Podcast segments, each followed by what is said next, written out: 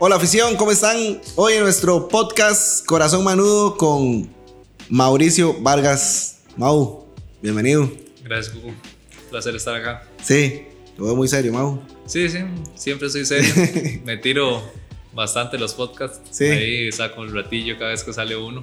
Entonces, bonito estar acá. ¿Cuál es su preferido? ¿Cuál ha sido? Eh, no, no, este último, bueno, de los últimos, el de Oliver, muy bueno. Sí, el no sabía todo lo que hay detrás de Oliver, me sorprendió, la verdad. Sí, es un crack. Sabe mucho y ha hecho muchas locuras que nos ha ayudado aquí, la verdad. Mau, la primera pregunta, así vamos a empezar.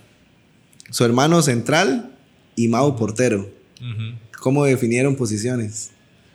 En realidad, yo no empecé como portero.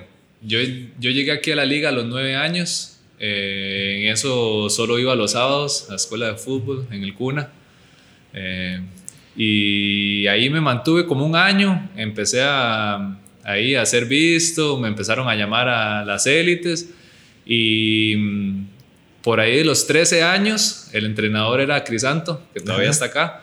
Entre él y Quique Vázquez, yo no sé por qué un día entrenábamos en el complejo Wilmer López y un día no llegó eh, portero. Y, pero era un entrenamiento. Estábamos en equipo fuera y yo me puse, el equipo mío tenía, tenía que rotar portero, Ujú. porque no tenemos portero. Y cuando me tocó a mí, empecé a tapar, a tapar y seguro les gusté. Y ya luego me hicieron la propuesta, hubo como una transición, porque yo entrenaba, digamos que portero toda la semana, llegábamos al fin de semana que había partido y, jugaba. me ponía uniforme y jugaba al campo. ¿Y qué jugaban en el campo? Jugaba de contención, central, ahí. Sí, sí, tenemos esa línea, Ok. mis hermanos y yo, de- porque el otro está acá también, Ah, Matías. Y tenemos esa línea defensiva. eh, y por ahí fue donde surgió que terminara siendo portero. Pero sí empecé jugando al campo. Ah, vea usted, o sea, fue un, un tema encontrado ahí. Encontrado, sí, bueno, al final uno dice que por algo Por los algo entrenadores eh, son entrenadores, tienen esa visión y algo vieron en mí y que se me, se me dio por ahí. Mau, ¿y, y siempre su familia ha sido liguista? Eh, sí, desde que tengo conciencia, eh, tal vez por estar en Alajuela y, y estar cercanos acá, y desde muy pequeños nos trajeron acá a, A la liga. a la liga, entonces por supuesto que uno le agarra cariño. Mau, voy a aprovechar, ¿verdad? Esto nunca lo he dicho, pero admiro muchísimo a sus papás. Porque eh, tengo bastantes años de estar en fútbol y son los únicos papás que he visto que aún con sus hijos grandes los apoyan así al 100%. O sea, yo me he topado comentarios de su papá, de- del- algo que a- a- me sorprendió mucho, el juego con, con Atlanta, ¿verdad? Su papá puso un mensaje en Facebook así súper emocionado, motivado. Creo que es algo lindo, digamos, aprovecho las, las cámaras del podcast para, para decirle a sus papás que, o sea, por lo menos han sido inspiración para mí eh, en poder llegar a ser un papá así, en que aún con sus hijos estén grandes, su hermano en Colombia, usted ya está mamulón, casado y todo, pero ellos siempre han estado ahí. ¿Cómo, cómo ha sido esa relación de, de sus papás? Sí, yo puedo decir que soy privilegiado. La verdad que yo no, no tengo nada que recriminarle a mis padres. Eh, todo me lo ha dado, todo y más, porque muchas veces uno a veces se vuelve como, no sé, individualista en ciertas cosas. Si usted quiere ciertas cosas y, y ellos hasta a veces hasta le dan más de lo que uno realmente necesita. Y ahora que uno está viejo, eh, uno es lo suficientemente maduro para, para decir esto es lo que me convenía o no, pero siempre han estado ahí. eh, como estamos metidos en el fútbol, eh, el apoyo es constante. Mi hermano juega afuera, eh, yo no vivo en la casa, entonces por medio de redes sociales, mensajes, eh, siempre están apoyando. La verdad que son, en ese aspecto, son increíbles. Y incluso fuera de- del fútbol, ¿verdad? Al final el fútbol no lo es todo. Ujú. Eh, y es, es increíble el apoyo que nos dan. Mau, ¿podrías empezamos como medio enredado, ¿verdad? Siempre empezamos como desde tu niñez así, pero aprovechemos. Fue súper importante el apoyo de tus papás, todo, escuela de fútbol, liga menor, de los dos, eh, eh, Juanpa y, vos han jugado afuera. Ese apoyo de tener a los papás siempre eh, ahí, aunque no estén cerca, pero de- detrás de un teléfono así. Claro, y no solo, no nos vayamos hasta el momento en que uno está afuera o el momento en que, sino en la toma de decisiones son sumamente importantes, son muy sabios. Entonces, eh, detrás de cada decisión y cada eh, momento que para uno es importante, eh, créame que está esa consulta que uno les hace a ellos, eh, la voz de la experiencia, al final han caminado más que nosotros, entonces es algo que siempre tomamos en cuenta y lo aplicamos para, para cualquier decisión importante que, que vayamos a hacer. Estar afuera es difícil, es bastante, bastante complicado, de muchas veces las cosas no salen como uno quiere y tal vez yo me pongo a pensar que, por lo menos en, mi experiencia personal, que, que, estuve en Albacete, estuve en Estados Unidos, el hecho de uno estar solo se vuelve un poco más complicado. Yo siento que si yo hubiera estado con, con mi esposa o, o, no sé, o si alguien tiene la oportunidad de irse y llevarse a, la mamá o alguien que lo acompañe, se vuelve un poco más fácil, pero hay situaciones que, que uno tiene que pasar o que por lo menos en lo personal pasé que no, no eran nada fácil. Eh, y ese apoyo de los papás eh, es sumamente importante. ¿Recuerda alguna anécdota? así que... Sí, sí. Eh, la verdad que le voy a poner el ejemplo de Albacete. Yo no era que ganaba montones, era una oportunidad. Yo me fui a, hacer el último año de, de alto rendimiento allá, que le llaman División de Honor y no tenía un salario y yo nunca he sido de, no me gusta pedirle plata a mis papás y entre más pueda rendir la plata, mejor, ¿verdad? Y yo recuerdo pasarla muy mal en una, en una Semana Santa porque todo lo cerraron, todo, todo lo cerraron y mis compañeros todos se fueron con las familias y yo me quedé en la residencia, por decirlo así, en el piso, que es lo que le llaman allá. Y la pasé difícil porque el club cerró, dieron vacaciones y, fue una semana larga, estar solo, eh, ver muchas veces hasta uno, tal vez por la inexperiencia, eh, yo qué sé, no me preparé para esa semana y no por mucho tiempo tuve que ahorrar comida, decir, prolongar la comida porque yo sabía que volvían a abrir hasta el, hasta lunes y había una panadería abajo del, del, piso y tuve que rendir comiendo pan, Hasta, hasta el final de la semana, pero cosillas así que tal vez uno de ahí solo eh, es más difícil afrontarlas, sí. Mau, entonces, nueve años a la liga, desde ahí brincas al Albacete.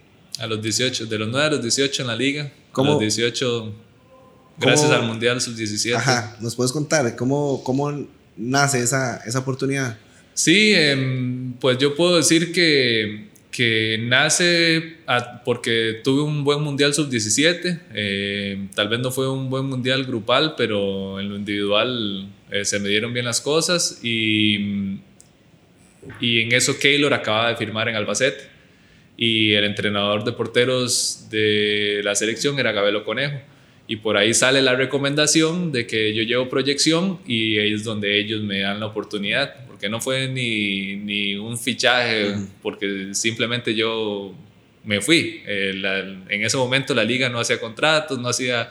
Yo simplemente tomé la decisión y me fui para, para Albacete y ahí es donde, donde surge. Mau, ¿Y qué pasa ahí en Albacete, verdad? Bueno, nos contás que, que era esa división de honor. ¿Cuánto tiempo estuviste ahí y, y, qué sucedió en el transcurso? Yo estuve ahí año y medio. Eh, el primer año, pues muy bien. Eh, yo era el portero titular del División de Honor, jugaba bastante. De hecho, después de, de jugar ese primer año, me llaman al, al Mundial Sub-20 y nos va muy bien también. Eh, cuando vuelvo, cambiaron totalmente el, el, entrenador y demás. El año anterior había descendido, que incluso con Keylor en la puerta, el Albacete descendió y, y tuvo una reestructuración completa en el club. Eh, ya cuando yo vuelvo, ya me encuentro con caras nuevas y demás, y el club no le empieza a ir muy bien. Ya yo no tenía edad para para la división de honor, entonces yo era el tercer portero del, del, primer equipo, el primer equipo estaba en segunda B, descendió de segunda a segunda B. Em, en esos seis meses al club le empieza a ir muy mal y pintaba para descender a, a tercera. Y mm, Ya Keylor se había ido al Ya Getafe. Keylor ya lo, no, eh, a Levante, a Levante. ya lo habían fichado en el Levante. Con, ahí la- eh, Albacete hubiera descendido a mitad de temporada si no hubiera sido por Keylor, porque tapaba todo.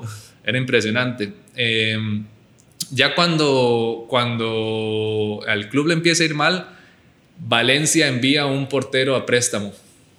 Y lo que hacen es tirar a todo el mundo para abajo. El portero que está de titular pasa a ser el segundo, el, El segundo que está de segundo tercero. y a mí me quitan la ficha, ni siquiera podía competir. Eso era lo que me estaba matando. Porque entrenar por... Sí, Y sí, no. entrenar y tampoco me estaba haciendo millonario, pues no vale la pena en eso. Ahí es donde yo tomo la decisión de, de decir voy a, voy a poner todo sobre la mesa, a ver qué es lo mejor para mí. Y antes de irme al Albacete, yo tuve otra opción de irme a Estados Unidos. Yo nací en Estados Unidos eh, y tenía la opción de irme con una beca deportiva. Ahora, volvemos a lo que estábamos hablando antes, hablando con, con mis papás, Ujú. eh, pues nos dimos cuenta que la mejor decisión era de que yo me fuera para, para Estados Unidos. Y ahí es donde tomo la decisión, logro romper contrato porque me quedaba año y medio de contrato con Albacete, logro, logro romper contrato y termino eh, en la universidad. Eh, me fui para Kansas, eh, estuve cuatro años ahí eh, y saqué mi carrera de, de profesor de educación física. O sea, 19 años y medio por ahí, Mau. Eh, más o Veinte- menos, más o 20, menos. 20 años. Sí. O sea, que podemos decir que sí. Hubo un periodo ahí de cuando ya yo termino en Albacete que yo no me voy directo a, a la universidad. Yo vengo a Costa Rica y termino de hacer papeles y demás y, me voy a, a, a Estados Unidos. Mau, y la pregunta, tengo que hacértela. No, ¿Qué pensás si hubieras aguantado ese año y medio todavía de contrato en Albacete? ¿Ha andado por ahí esa preguntilla? Pues no me arrepiento, porque yo puedo decir que ahora tengo una carrera. Claro. eh, el fútbol es muy corto. eh, además de eso, eh, son, es tan circunstancial. Yo la verdad que me- en Estados Unidos me fue muy bien. Después de ahí me vieron jugando. Hay una liga que se llama NPSL. Eh, es como, si lo ponemos en orden en la Federación de Estados Unidos, puede ser como una cuarta división. Es solamente para estudiantes. Entonces los mejores estudiantes van a jugar el verano ahí. Y yo tomé la decisión de mi último verano de la, de la universidad, eh, quedarme en, porque había que quedarse en Estados Unidos. Usualmente el verano es el tiempito que uno aprovecha para venirse para Costa Rica y, y estar con la familia. Y yo dije, no, me voy a quedar allá. Saqué clases de verano, agarré como dos cursos y me puse a jugar con, en esta liga y nos fue muy bien. Con la U. No, eso No. ya no es, es como una liga paralela de todos los estudiantes de la zona, los mejores, como una selección de estudiantes juegan contra otras selecciones de estudiantes, eh, pero es solamente durante, durante el verano, cuando no hay torneo universitario, Con el Wichita. con No. FC Wichita. Ah, ajá. Me acuerdo. Ajá, y ahí me ve Pittsburgh. Y Ok. es donde me firman profesionalmente. Porque en FC Wichita, un estudiante que recibe beca no puede recibir salario. Mm. Ese es el problema, porque si no pierde su beca deportiva. Por, Sí, por las temas leyes de- de legales, Unidos, exactamente. Entonces decido jugar con FC Wichita y me ven en Pittsburgh y ahí es donde debuto profesionalmente. Y ya habías terminado la carrera. ya me faltaba un poquito ¿Ok? que lo tuve que agarrar mientras estaba jugando. Pero, pero al final eh, tomo la decisión y, y termino jugando profesional ahí. Ok, en el Riverhounds de Pitts- Pittsburgh. Pittsburgh Riverhounds, Ok. en Pensilvania. Mao, ahí creo que una vez estábamos en el estadio hablando y me enseñaste fotos y espectacular, ¿verdad? Cómo la afición los Sí. apoyaba y demás. Tuve la oportunidad de debutar contra Cincinnati. Ya han habido varios ticos ahí. Y era el primer año de Cincinnati y debuté al frente de 24 mil personas. Wow. Estuvo Bonito. Estuvo bonito. Perdimos 1 a 0, pero igual ese, ese, ese partido que en el equipo de la semana me remataron Ok. como 10 veces y perdimos 1 a 0. Eh, fue una experiencia. verdad. ¿cómo, cómo, ¿cómo catalogas esa experiencia? U, luego jugar profesionalmente en Estados Unidos eh, y todo ese proceso ahí en el, en el Riverhounds. ¿Cómo es jugar en, en, en esos clubes de, de Estados Unidos? O sea, en tema de afición, ¿verdad? Es muy Vieras diferente. que eh, sí, porque esto que le estoy contando, un ejemplo de Cincinnati, son pocas las, las- los clubes que tienen una afición tan grande. Eh, es un país que, bueno, hace seis años eh, no estaba tan organizado, ahora ya hay primera, segunda, tercera división, antes era la MLS y listo. Eh, y yo básicamente encontré el, el, inicio de ese crecimiento, ¿verdad? Eh, de esa organización que se estaban poniendo como en orden. Y pues fue bonito, la afición muy leal, a pesar de ser pequeña, muy, muy leal. La verdad que me querían bastante, yo he estado muy agradecido por eso. Y, y no, en temas de estructura eh, es muy bueno, es Estados Unidos. Eh, la verdad que todo lo que es gimnasio, canchas, eso es increíble. Eh, entonces, la verdad que yo sí lo veo como una experiencia súper bonita tal vez por incluso terminar eh, mi carrera allá, a mí me gustaría retirarme allá más adelante, en ya en 30 y resto de años, más que todo pensando en quedarme allá. Eh, tengo mis proyectos personales eh, y, sería una oportunidad muy bonita. Sí, que ahorita vamos a hablar de, de ellos, Mau. Porque te voy a contar algo ahora que, que siempre hemos hablado aquí en, en Mercadeo. Mau, ¿cómo, ¿Qué pasa o, cómo Mau Vargas eh, toma la decisión de, de, venirse nuevamente para Costa Rica? Em, ya llevaba bastante tiempo fuera del país em, y a veces dar el salto a la MLS ya estaba bien ubicado, se me podía complicar. Entonces yo quería subir como un escalón en el fútbol y la MLS tal vez no era la, la opción. La opción. Entonces eh, empecé a buscar opciones acá y, fue donde tomé la decisión de, de venirme para Costa Rica de nuevo. Ya había pasado suficiente tiempo fuera del país y, pensaba que ya era el momento de volver. ¿Cómo hace Víctor Badilla para traerse a Mau para Liga Deportiva Lorense? Porque sé que habían otras opciones fuertes en el país.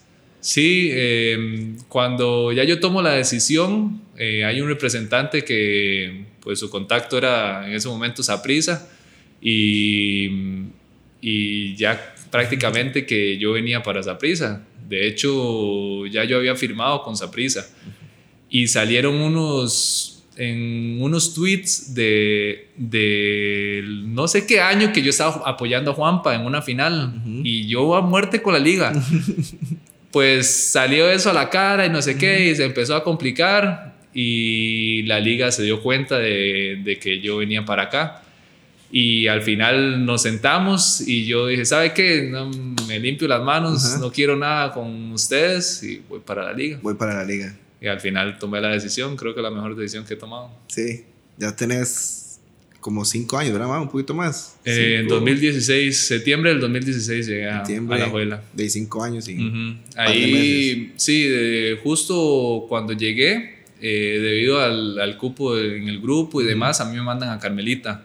Y yo estoy de, de, finales, de, creo que firmé un 30, como el último día del que se cerraba el mercado. No sé si era un 30 de septiembre o más bien un 30 de agosto, por ahí. Y de ahí hasta final de, de temporada termino con Carmelita que también la verdad le tengo mucho cariño, me trataron muy bien, la gente, estoy muy agradecida con la gente de la directiva y demás. Eh, y termina el torneo con ellos, incluso yo vuelvo y el entrenador es Fariña, porque ya Carmelita había quedado fuera y había, en ese entonces se jugaba la cuadrangular, no sé si recuerdas cuando el formato era un enredo. y, y a mí me tienen entrenando con el equipo. Eh, yo estuve en el último periodo con, con Fariña. Ok. Mau, siempre aquí hemos admirado tu trabajo, no solamente en lo deportivo, sino afuera, ¿verdad? Sos uno de los pocos jugadores que, que invierte su tiempo fuera del fútbol en, en, en otros proyectos, ¿verdad? Como Laika Pro, ahora Calle Estadio. Y te lo digo, o sea, y no sé si Oliver te lo ha dicho, que siempre hemos admirado eso, eso de vos. Y la prensa, igual, un día estábamos hablando con Pablo Guzmán y él nos decía que era uno de los jugadores que ellos también admiraban por, por eso, por, por tratar de, de invertir, no, no, solamente en fútbol. ¿Cómo nace Laika Pro? No sé si, si, si, si todavía sigue, ¿verdad? Y Calle Estadio ahora. Eh, Ambos es por, por pelotero, llamémoslo, porque siempre me ha gustado los negocios, eh, mis papás tienen su colchonería, tienen su, su, empresa, entonces creo que lo traigo ahí de parte de ellos, ¿verdad? Eh, además hay algo que tengo muy claro, que era lo que le decía anteriormente, que el fútbol no dura para toda la vida. Eh, y cuando uno dice, qué viejo, ya, ya está por retirarse, eh, está empezando en la vida, tendrá sus alrededor de 35 años. Entonces, pues eso, eso siempre lo he tenido muy claro. Em, ambos proyectos nacen por cosas que me gustan. Me gusta mucho el deporte, me gusta, me gusta el streetwear, em, la moda. Siempre ando metido en eso y, y, siempre me ha gustado emprender y hacer negocios con mi familia. Like Pro lo inicio con, con mi hermano eh, y sería injusto dejar a mi esposa fuera porque cualquier negocio que, que, que está Raque eh, dándome consejos y apoyándome, eh, pero inicia con mi hermano y la idea de la ICA Pro es traer jugadores a, a, Costa Rica, digamos jóvenes, porque yo tuve la experiencia de ir a Estados Unidos, a lo que fue una Copa Dallas, a lo que fue una Copa de Minnesota, y mis hermanos también fueron a Acapulco con la liga, fueron a Maracaibo en Venezuela y esa experiencia pues como niño te marca. Y mm, la idea es traer, eh, por los contactos que tengo, traer eh, niños de Estados Unidos a jugar contra clubes acá, contra niños acá. Pero se vino la pandemia. Justo en el momento en que sucedió, se vino la pandemia. Y como le digo que no nos podemos quedar queditos, pues dijimos, ¿no? Veamos a ver qué hacemos con Laika Pro y terminamos haciendo artículos, artículos deportivos eh, y los que son las tech balls para jugar. Eh, y la verdad que ahí está, es algo un poco más pasivo eh, porque no es lo que... Como el, lo principal. lo principal, pero ahí va. Ahora por dicha ya la pandemia ha ido bajando. Eh, y la gente se ha, que entre vacunación y demás eh, ya se han ido abierto, abriendo, abriendo puertas, ¿verdad? Bueno, no, no, yo no sabía, yo pensé que Like Pro era los, las table y los cajones. No, no, hay, hay, más trasfondo. Eh, luego con Calle Estadio, pues nos gusta la ropa. Eso es un poco más nuevo, nos gusta la ropa y nos gusta el fútbol y quisimos hacer una mezcla entre, entre ambos. Entonces es ropa con, con no deportiva, porque la gente tiende a confundirlo, pero es ropa casual con la temática de fútbol. ¿Dónde y pueden? Ahí pueden buscarlo en el sitio web callestadio.com. Okay. Eh, eso a la gente le ha gustado bastante. Eh, no hay alguien acá en Costa Rica que haga lo que estamos haciendo, entonces ha sido bastante bueno. ¿Redes sociales, Mau? ¿De Calle Estadio? Calle Estadio. Calle Estadio. Igual, like, a Pro. Like a Pro CR. Entonces, afición, ojo Callestadio.com vamos a encontrar mm. ropa casual, pero con temática de fútbol. Correcto. Sigan las redes ahí y, Ahí se van a dar cuenta. Para ver cómo se va moviendo todo. Mau, muchas gracias. Por ahí, un placer. Esto fue Corazón Manudo con Mau Vargas. Así que, afición, nos esperamos en la próxima.